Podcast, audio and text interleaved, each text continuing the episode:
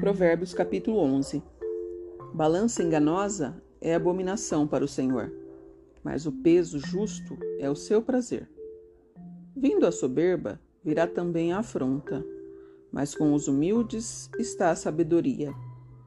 A integridade dos sinceros os encaminhará, mas a perversidade dos desleais os destruirá.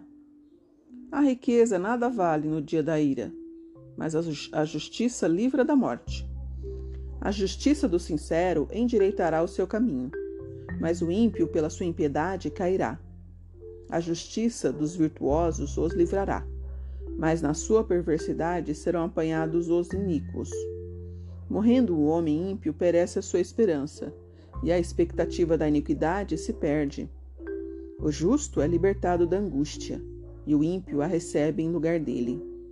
O hipócrita com a boca danifica o seu próximo, mas os justos são libertados pelo conhecimento. Na prosperidade dos justos exulta a cidade, perecendo os ímpios a júbilo.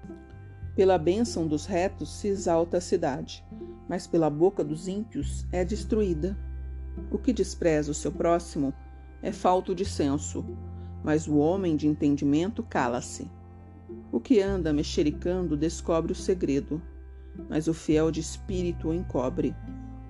Não havendo sábia direção, o povo cai, mas na multidão de conselheiro há segurança. Quem fica por fiador certamente sofrerá, mas o que aborrece a fiança estará seguro. A mulher aprazível obtém respeito, mas os homens violentos só obtêm riquezas. O homem bondoso faz bem à sua própria alma, mas o cruel perturba sua própria carne. O ímpio recebe salário ilusório, mas para o que semeia justiça haverá galardão seguro. Como a justiça encaminha para a vida, assim o que segue o mal para, para a morte o faz.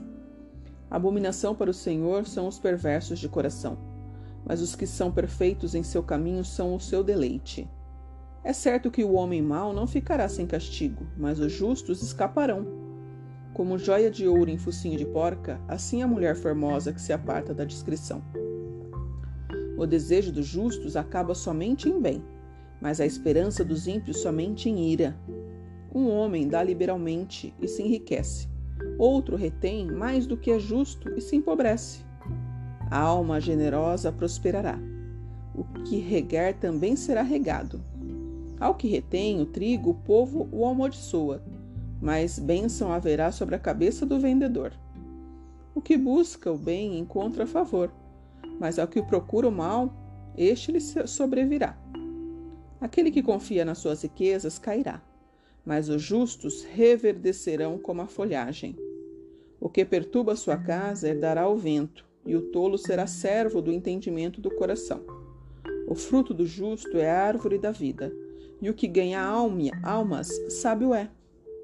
Se o justo é punido na terra, quanto mais o ímpio e o pecador. O fruto do justo é a árvore da vida, e o que ganha almas, sábio é. Amém.